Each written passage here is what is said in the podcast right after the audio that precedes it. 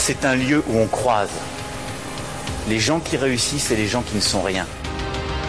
Et donc voilà, moi je suis avec les gens, on est heureux et tout va bien.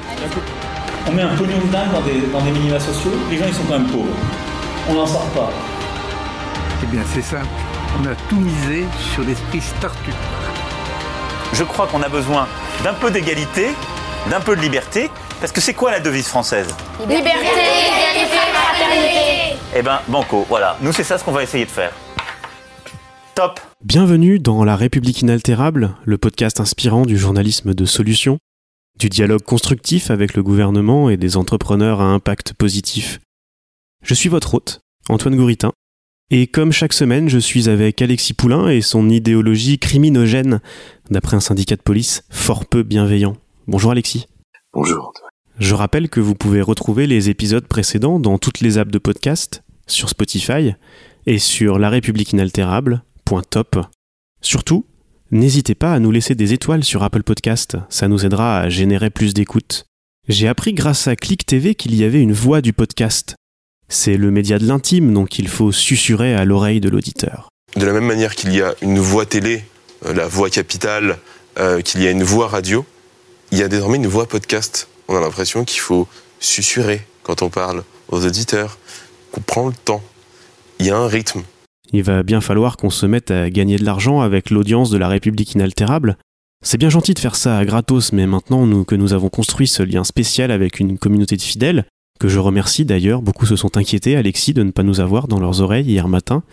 Il va falloir nous acheter des tote bags et cracher sur notre Tipeee, les amis. Hein il va falloir également que l'on revoie notre ton, mais aussi la ligne éditoriale et nos invités, Alexis. Qu'as-tu fait, tiens, par exemple, comme geste écolo inspirant ces derniers jours pour participer à ton échelle? Alors moi, euh, j'ai décidé d'arrêter de manger du pain parce que c'est issu de l'agriculture et l'agriculture, en fait, euh, j'ai appris que c'était le début des emmerdes en fait pour l'humanité. Donc je suis euh, en train de me reconvertir en chasseur-cueilleur. Alors je ne chasserai bien sûr que des animaux morts, hein, et je vais cueillir des baies. Je vais essayer de me nourrir de, uniquement de la cueillette pendant un an et euh, en espérant pouvoir survivre et perdre quelques kilos d'ailleurs. Et puis, euh, puis j'invite tout le monde à arrêter donc euh, d'acheter des produits issus de l'agriculture tout simplement et de et de redevenir cueilleur. Bon allez, trêve de plaisanterie, c'est la République inaltérable. On est là pour discuter de l'actualité de la semaine. Et l'actualité de la semaine est bien plus punchy que le monde parallèle de la Startup Nation et des podcasteurs bienveillants. On attaque par les recommandations et moi de mon côté, euh, c'était difficile de passer cette semaine à côté de l'essai de l'historien du nazisme. Johan Chapoutot, c'est chez Gallimard et son essai s'intitule Libre d'obéir, le management du nazisme à aujourd'hui. J'ai trouvé ça vraiment passionnant, j'ai eu peur avec la campagne de promotion, euh, notamment un article dans Libé il y a quelques semaines, que ça enchaîne un petit peu les points Godwin avec les parallèles entre la période nazie et l'actuelle. Ben en fait, j'ai relevé qu'une seule comparaison explicite de ce type, euh, parce que les proximités idéologiques sautent tellement aux yeux que l'auteur ne prend même pas la peine d'alourdir son texte en les soulignant. Le travail de Chapoutot depuis longtemps, c'est de montrer comment le nazisme n'est pas une rupture dans l'histoire qui serait créée ex nihilo par Hitler et quelques autres, Mmh. mais bien une continuité avec ce qu'il précède. Et ici, il tire aussi les liens avec ce qui lui a succédé. Et on sait bien depuis longtemps que les élites nazies ont été recyclées dans l'appareil administratif et économique euh, de la RFA. Et ce que montre euh, Chapoutot, c'est que les idées euh, si, les ont suivies aussi, en enlevant simplement le vernis euh, raciste et antisémite. Euh, et notamment sur les questions de management du matériel humain, c'est le, le- le terme employé à l'époque, la haine de l'État et du fonctionnement administratif, hein, si peu élastique, alors il disait élastique en allemand à l'époque, on dit agile maintenant, qui étouffe les initiatives personnelles. Euh, il parle notamment euh, plusieurs fois dans, dans les textes allemands de ce fonctionnaire français euh, qui reste dans les cadres. Alors ça doit être ce Gaulois réfractaire face aux luthériens euh, agile, hein, euh, pour reprendre euh, l'expression de- d'Emmanuel Macron. Et une partie importante du livre est consacrée à la joie par le travail qui avait été imaginée par les nazis pour la communauté des travailleurs allemands. Alors les travailleurs allemands, hein, pas, pas les esclaves des camps de concentration, évidemment. Euh, ils s'étaient rendu compte que pour produire toujours plus avec de moins en moins d'hommes, euh, il fallait les motiver par un certain bien-être au travail. Euh, et autre point important, le fait de donner des objectifs aussi sans imposer les moyens d'y arriver. Donc ça laisse l'impression d'une autonomie, hein, c'est ça le libre d'obéir. Une autonomie de façade, et c'était valable dans l'administration, dans l'armée et bien sûr dans les entreprises. Euh, c'est assez contre-intuitif parce qu'on pense souvent que nazi égale verticalité et autorité. Et on retrouve euh, donc des choses très actuelles. Et ça permet aussi de nous faire réfléchir sur les différences de conditions de mise en place de cette aliénation volontaire. Il ne s'agit pas du tout de dire que le management actuel nous a été légué par les nazis y a une ligne directe, évidemment. Euh, donc pour moi, c'est une, lecture euh, réellement indispensable pour qui s'intéresse à ces sujets-là. Et si vous n'avez pas le temps de lire cet essai, euh, Johan Chapiteau était sur France Culture la semaine dernière pour exposer la plupart des thèses développées dans le livre. Je vous mets le lien dans les notes de l'épisode. En une demi-heure, vous avez l'essentiel et c'est passionnant. Dis-moi Alexis, je voulais commencer par les vœux, c'est la période. Euh, Radio France, Belloubet, Darmanin, les marcheurs provoquent des mouvements sans précédent. on dirait des concerts de rockstar, ces cérémonies, gros succès. Bah ouais ouais c'est c'est à dire que c'est difficile de prendre la parole en public euh, quand on n'est pas euh, simplement euh, encadré par un cordon de sécurité ou sur un plateau de télé entre amis encore il y, a, des débatteurs maintenant euh, qui commencent à, faire craquer le vernis. Euh, il y a encore une députée euh, en marche qui, quitte le mouvement, hein, mais qui reste fidèle à ses valeurs. C'est bon, elle n'a pas eu l'investiture, donc on peut le comprendre, mais ça commence à faire beaucoup de gens hein, qui, quittent ce mouvement qui est extrêmement gazeux là pour le coup, et ne, vont rester que le carré des fidèles à la fin ou ceux qui, savent que la gamelle est encore bonne. mais est-ce que la gamelle n'est pas avariée euh, c'est la question que se posent beaucoup de ceux qui ont cru en ce pari. Euh, quand on voit le, le rejet massif euh, de, de, de, la façon de faire hein, de, cette réforme des retraites, euh, la grève qui, qui s'enferme dans ça, je ne sais plus combien de semaines, c'était inédit. Euh, le fait qu'on a maintenant les avocats qui rejoignent le mouvement et d'autres professions, et, et, on a l'impression que derrière la réponse c'est mais non mais attendez vous avez pas compris, on va vous faire de la pédagogie, vous êtes trop bête.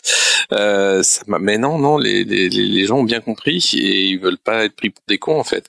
Donc euh, ça va être compliqué. Alors passer pour ordonnance, ben pourquoi pas. Hein, ça a été fait dans le cas de euh, l'assurance chômage et, et c'est une catastrophe.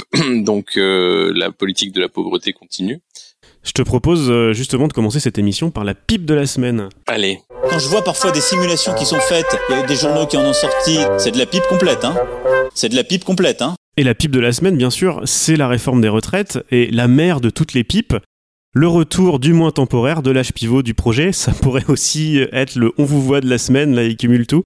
Euh, c'était évident depuis le début que ça finirait comme ça. Euh, Carlos Ghosn a vendu les droits de son évasion à Netflix. Pas sûr qu'Edouard Philippe soit embauché pour écrire une série politique. Euh, le scénario est un peu léger et un peu feignant quand même. Ouais, c'est extrêmement feignant. Bon voilà, Laurent Berger a, bien joué son rôle comme on le lui demandait. mais c'est même encore pire que ça, c'est-à-dire qu'il ne retire rien du tout. Il change les mots tout, tout est un, un, jeu sur les mots. Euh, c'en est, inacceptable. Vous avez même le président euh, qui explique que universel, ça veut pas dire la même chose pour tout le monde.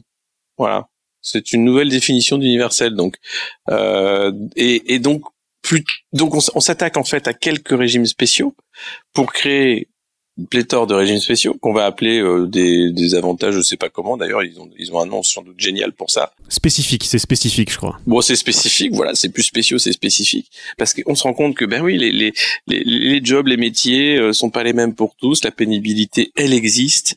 Euh, l'espérance de vie, euh, elle existe, et puis il y a des métiers qu'on ne peut pas faire à partir d'un certain âge pour des raisons de sécurité.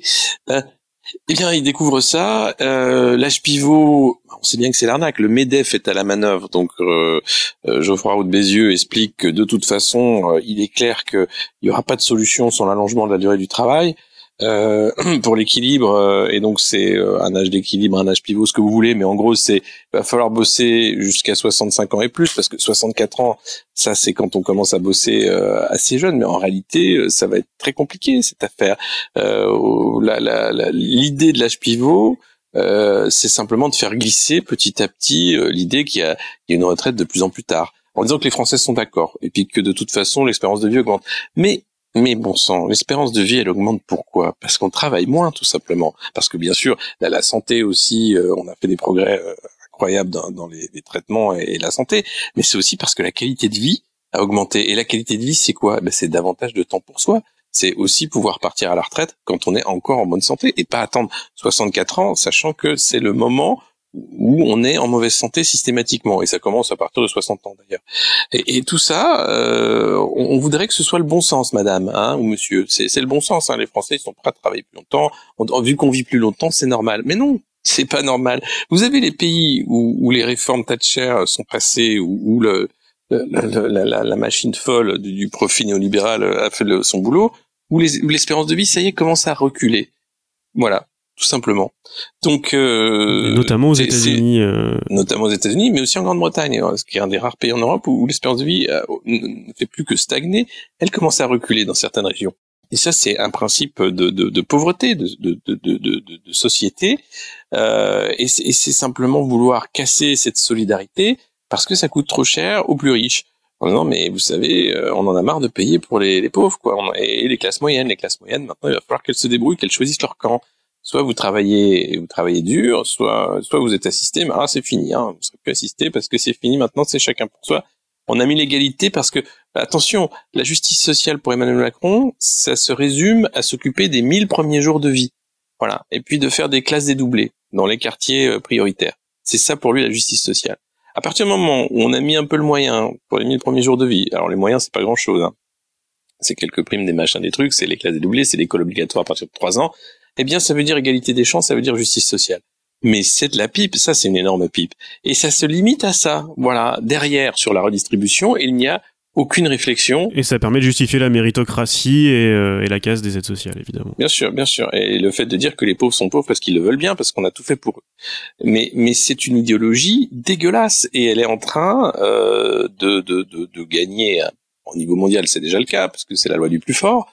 Mais en France, où on avait quand même un, pays euh, social, euh, une grande économie qui, a eu un gouvernement de gauche à une époque, c'est pas long, mais quand même on est en train d'essayer de faire comprendre que ça c'est archaïque, que c'est bidon et que maintenant il faut travailler jusqu'à en crever. C'est la seule solution. Ben, les Français sont pas d'accord, je crois. Il y a encore des chiffres euh, cette semaine qui ont été euh, partagés un peu plus par les médias, notamment le fait qu'en France, euh, on est un des pays où, en Europe en tout cas, où il y a le où, les retraités, où il y a le moins de pauvreté parmi les retraités. Encore un truc qui peut être retourné par la novlangue macroniste en disant bah oui bah oui il y a pire ailleurs. Ou là-dessus quand même ils, ils vont se tenir. Maintenant, systématiquement, il vous explique que euh, on est un pays euh, qui, qui, est très. Alors, on est un pays qui va très bien, la France. Mais tous les politiques, quels qu'ils soient, et ça c'est pas le fait d'Emmanuel Macron, passent leur temps à dire il faut m'élire pour que je redresse ce pays. Il faut vite euh, faire quelque chose parce que ce pays va mal. Mais on est un des pays qui va le mieux. alors oui, certes, on a un taux de chômage, on a le chômage des jeunes, on a plein de choses à changer, mais c'est des choses qui sont à changer dans les esprits plutôt que dans la façon dont on, on, fait la taxe. Vous avez un mouvement qui demande depuis plus d'un an une justice sociale et une justice fiscale. La réponse, elle est moins d'impôts pour les plus riches, moins d'impôts pour tout le monde en gros, mais ceux qui en bénéficient davantage sont ceux qui ont le plus d'argent, évidemment, et, et, euh, et plus d'inégalités, puisque finalement, euh, on va pousser cette idée de réforme contre vents et marées, sachant que le régime universel n'en sera pas un. Or, la promesse, c'était de faire un régime universel.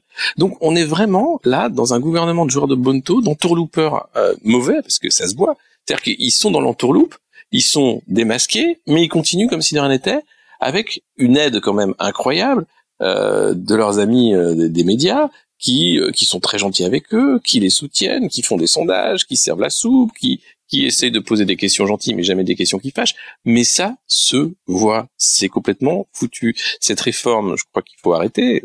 Je suis pas le seul, j'ai l'impression, euh, et, et, recommencer un cycle de négociation. Il n'y a aucune urgence à faire cette réforme, si ce n'est de dire Emmanuel Macron a été élu pour casser le modèle social français. Il a fait le job, maintenant il aura un bon boulot chez BlackRock à New York, parce qu'il va falloir l'exfiltrer une fois que son mandat sera fini, hein, si ça continue comme ça. Donc c'est tout, c'est que ça, c'est un truc de dingue. Et on en parlait tout à l'heure, la CFDT a crié victoire alors qu'on a juste changé les mots. En plus, sur, sur les plateaux, il y a des macronistes qui allaient en disant non, non, il a surtout pas, surtout pas supprimé, c'est ah provisoire, machin. Mais euh, bon, enfin, c'est assez dingue. Euh, mais à la base, à la CFDT, et je crois à l'UNSA aussi, euh, à la base, ça gueule, ça gueule encore. Ils, ils sont pas dupes. Bien sûr, bien sûr, les, les gens sont pas dupes. Mais le problème, c'est que vous avez UNSA comme CFDT, qui sont des syndicats qui étaient pour la retraite par points. À partir du moment où le système était universel. Là, vous avez un système par points complètement foireux, qui n'est pas à l'équilibre. Enfin, cette réforme, elle est, elle est complètement bidon. Elle est pensée simplement pour faire des économies. Or, ils vous disent que c'est pensé pour l'égalité. Pas du tout. C'est une réforme qui est faite pour faire des économies aux plus riches et mettre sur les fonds baptismaux un système euh, par capitalisation pour les plus riches avec des, mesures d'incitation pour que l'épargne aille vers les fonds de gestion euh, et que on, on, découvre un nouveau marché de la dette, euh, tout simplement. Et ça fait trois semaines qu'ils jurent sur tous les plateaux qu'on est bien trop con pour dire ça, euh, sauf que dans le projet de loi, euh, bah, ils parlent de capitalisation et d'épargne retraite, évidemment. Article 64, il y a un article qui est écrit par la banque assurance pour la banque assurance. Euh, c'est pas par le peuple pour le peuple, c'est par la banque assurance pour la banque assurance. C'est ce gouvernement-là. L'article est écrit pour dire voilà, il va falloir inciter et faire en sorte de développer cette épargne-là parce que c'est ce qui permet d'investir, c'est ce qui permet enfin, tout le blabla habituel. Non, ça permet simplement de faire une bouffée d'air à, à, des secteurs financiers qui ont toujours besoin de, grignoter davantage. Le patron de BlackRock euh, hier a fait son adresse euh, annuelle euh, où il expliquait que maintenant BlackRock allait s'intéresser quand même à, faire des investissements euh, durables parce que c'était important maintenant l'écologie. Bon, les mecs, ils ont 50 ans de retard sur tout le monde. Mais maintenant, ils ont dit ça y est. Maintenant, euh, on sait que on va, on va se désengager du pétrole, du machin, des trucs. Ah, ça reste à voir. Hein, ça, c'est des vœux pieux, mais c'est la finance qui décide au final. C'est-à-dire que si on n'a pas euh, on peut signer des accords de Paris, on peut on peut faire des beaux textes, pas dire mec, planète, Greta etc. Ceux qui bouffent ceux qui font qu'on est dans un système écocide sont ceux-là. Alors s'ils décident euh, de, de, changer un peu la donne, tant mieux. Je les crois pas, on verra, mais au moins ça commence un peu et ça commence à se voir. Euh, mais voilà, voilà. Euh, le, le, le, moi, moi, ce qui m'inquiète, euh, c'est qu'on peut se demander quel est le but de la démocratie. Est-ce que c'est d'élire des marionnettes euh, aux mains des marchés internationaux qui sont là pour que Davos se passe bien et pour qu'on fasse des beaux discours et que petit à petit, avec 25 ans de retard, on commence à se rendre compte que le climat est un vrai grave problème. Euh, il faudrait aller plus vite parce que je pense que les, les populations, elles, ça fait bien plus longtemps qu'elles sont conscientes de ce problème-là. Or, les, les, les, les, les sphères financières n'en ont rien à foutre. Tant qu'il y a de l'argent à se faire, on se fait de l'argent. Point. C'est la loi. C'est d'ailleurs une, une religion, l'argent. Euh, c'est devenu une croyance comme une autre. Et, et, et ça, c'est très grave. Et, et, arriver à ça aujourd'hui avec un président qui fait tout en retard, c'est-à-dire qu'on est en train de casser un modèle social qui pourrait être à l'équilibre si on avait une justice fiscale, si on était aussi un peu plus euh, mordant au niveau européen contre les paradis fiscaux, intra-européens.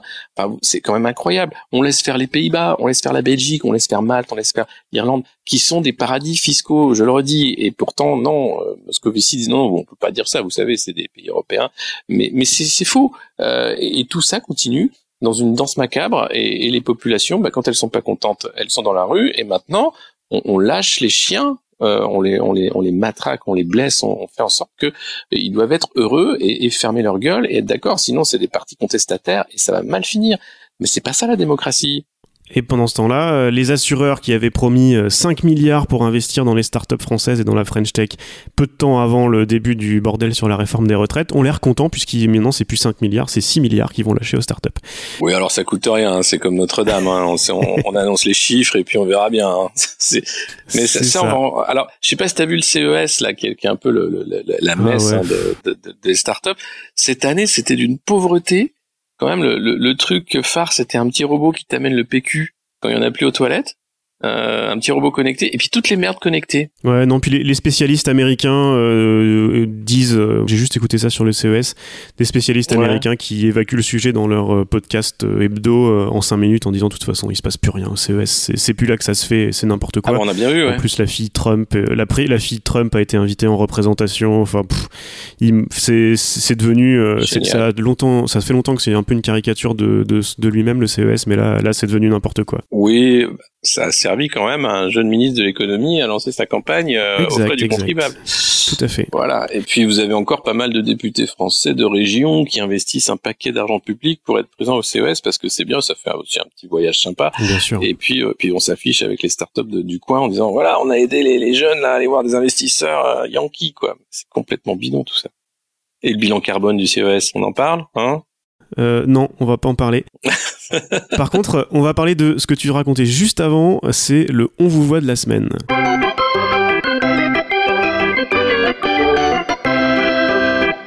Vous voit, vous voit, vous voit, vous voit, vous voit, on vous voit. Où l'on va reparler des violences policières. Les manifs de la semaine dernière ont encore dérapé avec des images assez folles. À chaque fois, on a l'impression qu'on a vu le pire, et puis en fait, non. Bah alors, ce qui est génial cette fois-ci, c'est que Madame Anne Sinclair est tombée par hasard sur une vidéo de violence. Et alors, comme elle a parlé, tout le monde a dit « Ah oh, mais c'est dingue, dis donc, il y a des violences policières ». Parce que nous, ça fait à peu près un an hein, qu'on en parle de ces violences policières, qu'on les montre, qu'on les dénonce, qu'on hurle, mais on nous prend pas au sérieux. Les David Dufresne et autres, visiblement, ça suffit pas. Mais quand Anne Sinclair voit une violence par hasard. Non, mais vous êtes que des idéologues criminogènes, qu'est-ce que tu veux Ouais, ouais. Et là, elle dit, oh là là, ce que j'ai vu, c'est quand même assez dingue. Et alors, tout se débloque. Vous avez Anne Sinclair qui voit cette petite vidéo. Vous avez Le Monde qui fait un édito engagé, qui enfin euh, dénoncent les violences policières pour ce qu'elles sont, du terrorisme d'État. Enfin, non, ils vont pas si loin, mais au moins ils disent que ça va mal.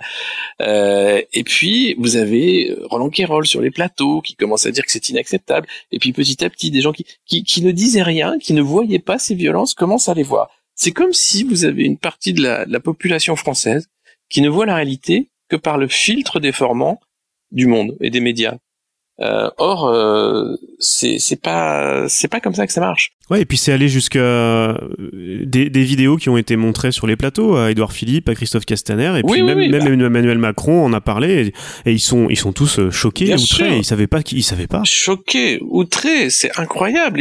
alors ils, ils, ont dû faire un, un média training de ouf pour feindre la surprise, parce que évidemment qu'ils les ont vus ces vidéos depuis un an, évidemment qu'ils savent, c'est eux qui donnent les ordres, que c'est de la boucherie dans la rue et qu'ils ont lâché les chiens, comme je le disais, parce que c'est honteux ce qui s'est passé, et parce que, une fois encore, je ne suis pas euh, du tout contre la police nationale qui fait un travail exceptionnel, mais il faut dénoncer ces violences dans l'intérêt de l'institution, parce que c'est pas ça la police, c'est pas ça le maintien de l'ordre. Ce qu'on a vu là, c'était que que de la violence, c'était n'importe quoi, c'était une glissade milicienne. Et eux sont les premiers donneurs d'ordre, sont les premiers à couvrir, sont les premiers à se taire, à, nier même le terme de violence policière. C'était le cas de, Christophe Castaner et d'Emmanuel Macron qui disait « Oh non, dans une démocratie, j'aime pas trop ce terme. » Encore une fois, les, les mots, les mots les emmerdent en fait, les marcheurs, parce que les mots veulent dire une réalité. il faut lutter vraiment quotidiennement pour remettre la réalité derrière des mots qui veulent sortir de la réalité pour en faire des, des coquilles vides. Là aussi, on va le retrouver dans le bouquin de Chapoutot. Euh, le travail en libre, enfin cette façon de, de, de, jouer avec les mots pour, pour travestir la réalité. Non, les faits sont têtus. Un an de violence policière, des, des dizaines, des milliers de blessés, des gens qui ont perdu un œil, c'est à vie, c'est à vie. C'est-à-dire que euh, Emmanuel Macron disait qu'il n'y avait pas de, de, violence irréversible, je sais pas quoi. Non, quand on perd un œil, c'est pour la vie. Euh, et, et, pour moi, qui le dit, c'est leur légitimité est tombée à ce moment-là. C'est-à-dire que euh, cette utilisation de la violence d'État euh, d'une manière mais disproportionnée euh, les rend illégitimes à la fonction. Ils sont là pour assurer la paix, certes, mais on ne le fait pas en tapant sur les gens, en répondant à la violence par la violence. Non. Euh, en mettant des gens euh, en garde à vue. Vous savez, le, le, le, policier qui a fait le croche-pied sur la vidéo qu'a vu Anne Sinclair et qu'on a montré un peu à tout le monde, parce que c'est la, la, moins pire de toutes les vidéos, on va dire. Elle est, elle est scandaleuse, mais au moins il y a, y a, pas trop de sang. Euh, ce policier va recevoir un blâme. Gaspard Glantz, journaliste, qui avait fait un doigt d'honneur au policier qu'il avait visé avec sa grenade, lui a fait trois jours de garde à vue et a eu euh, plus de 3000 euros d'amende, je crois. C'est pas la justice, ça. On est encore dans l'impunité la plus totale. On est encore dans du n'importe quoi. Et, et le, le, le, le, numéro de clown euh, de Castaner et des autres va pas va pas changer grand chose. Il est question de sa démission à, Monsieur Castaner. Enfin, moi, j'ai pas compris que le jour où l'Arc de Triomphe était en feu, un président de la République garde un ministre de l'Intérieur qui est pas capable d'organiser une, une, sécurité euh, correcte pour les policiers et les manifestants et les bâtiments de Paris. Euh, Castaner, ça fait un an qu'il fait n'importe quoi. Euh, on peut l'appeler le boucher, il y a aucun problème. Je pense que c'est bien, c'était, il était là pour ça. Et si aujourd'hui le, le, discours commence à, à, changer parce que les grands médias s'en inquiètent, parce que Madame Anne Sinclair s'en inquiète, alors il faut il faut commencer à faire semblant hein, de dire oulala là là, ça va mal. C'est vrai qu'il y a eu quelques débordements ça veut dire quoi? Ça veut dire que peut-être les syndicats aussi en ont ras-le-bol de faire le sale boulot, parce qu'il y en a qui ont couvert, etc. À un moment, ils vont dire, nous, on n'a pas, on n'a pas signé ça, et après, on sait que les procès vont arriver et qu'on va avoir des emmerdes, donc on arrête. On va arrêter ça très vite. Euh, mais, mais, mais pour moi, ce gouvernement est illégitime du moment où il utilisait la terreur d'État. Et puis il y a peut-être aussi euh, les, les, vidéos sorties par Mediapart euh, de terribles de, de alors comment dire du coup du contrôle du contrôle routier euh, de, de, Cédric Chouviat à, à Paris. Et peut-être ça aussi, parce que là, en plus, on est vraiment euh, en dehors de, de, euh, de tout contexte de manifestation ou autre, parce que forcément, c'est l'argument assez, assez facile en face. On se fait caillasser, donc on répond. Mais, mais quand Steve Canisso est, est, est, mort cet été suite à une fête, c'était la fête de la musique, il a fallu des semaines. Il a fallu des semaines pour qu'on s'inquiète de son sort. Euh, mais, mais, mais, et encore une fois, personne, la, personne a parlé de violence disproportionnée. Cette charge de nuit sur un quai parce que c'était la fête, ça n'avait aucun sens. Et pourtant, les gens étaient là à vous expliquer que vous savez, c'est l'ordre et que machin. Mais non, ça suffit. Enfin, alors, on va, on va pas bouder. Euh, tant, mieux que le discours évolue. Maintenant, il faut que les faits, il faut que dans les faits, ça change. Il faut que la violence s'arrête. Euh, mais, mais il faut aussi que les donneurs d'ordre rendent des comptes. Euh, Christophe Castaner peut pas s'en sortir avec un petit un petit sourire euh, gêné en disant ah oui on a un peu merdé. Non ça suffit. Là il faut rendre des comptes et puis les médias aussi, euh, à l'époque euh, de la, la, mort de Steve, on avait eu droit hein, à des, des, médias qui disaient oui, mais bon, peut-être que ceci, cela. Euh, là, pareil, euh, ah, cet article dans Le Point, incroyable, sur Cédric Chouvia, soi-disant, voilà, qu'il avait, qu'il roulait sans permis ou qu'il avait quelques amendes de, de, stationnement en retard, je sais pas trop quoi. C'est ça, ça, Avec un paragraphe pour dire non, non, mais on est choqué, hein, c'est pas, c'est pas du tout. Ah, mais qu'est-ce que c'est que ce bordel? Ben c'est le fascisme. Euh, on, on, peut appeler un chat un chat. Hein. Je crois que à partir du moment où vous avez euh, une caste qui met les uns contre les autres, qui utilise la violence pour imposer son idéologie, euh, je pense qu'on rentre dans beaucoup de cases. Alors les gens aiment pas ça hein, parce que voilà, c'est le point Godwin, etc. Mais à un moment, je crois qu'on peut le dire. Et puis et ça permet aussi de nommer les choses. Euh, si on, on, veut les... Et puis on va finir sur la loi Avia. Ben, bien sûr. On voulait en parler aussi un petit peu. Ça, ça va dans le même sens. Et eh ben c'est bien pour ça que je, je, parle de ça parce que ça va dans le, dans le même sens, c'est-à-dire que dans, dans le principe de réécriture du réel, euh, quand, quand réécrire ne suffit pas, alors il suffit de censurer. Et là, euh, vous avez un espace de liberté incroyable euh, qui sont les réseaux sociaux qui qui d'ailleurs c'est par les réseaux sociaux qu'on a pu parler dans les médias mainstream de violences policières. C'est par les réseaux sociaux qu'on s'est inquiété du sort de, Steve Canisso. C'est par les réseaux sociaux euh, qu'on arrive maintenant à avoir quand même une, sphère d'information autre que le filtre euh, euh, d'une certaine classe qui permet de, comme ça de rober le, le réel. Eh bien, que fait la loi Avia? Elle va censurer là où on pouvait encore avoir un peu de liberté. Parce que l'idée de dire que les plateformes doivent censurer du contenu qui inciterait à la haine sous 24 heures, il va falloir définir ce qu'est un contenu qui incite à la haine. C'est pas pour rien que des syndicats de police m'appellent le haineux quand je dénonce les violences policières. J'incite pas du tout à la haine, je suis pas du tout haineux, je suis factuel, je dénonce des violences policières qui sont des violences policières. Or, si on commence à dire que les gens comme moi sont des haineux, alors on va les censurer. C'est bien ça le but de la loi Avia, c'est de faire passer l'information euh, qui, qui, qui gêne pour du discours de haine. Ça veut dire que toutes les vidéos de violence policière vont disparaître des plateformes. On ne les verra plus. On va invisibiliser cette réalité. Alors, c'est scandaleux, c'est évidemment voté par les députés Godillot qui sont d'accord avec un texte scandaleux. Il y a heureusement la quadrature qui fait un super boulot, qui demande d'appeler les députés, de faire en sorte qu'ils ne votent pas parce que le Sénat, euh, heureusement, a fait des amendements mais qui n'ont pas été pris en compte dans la relecture.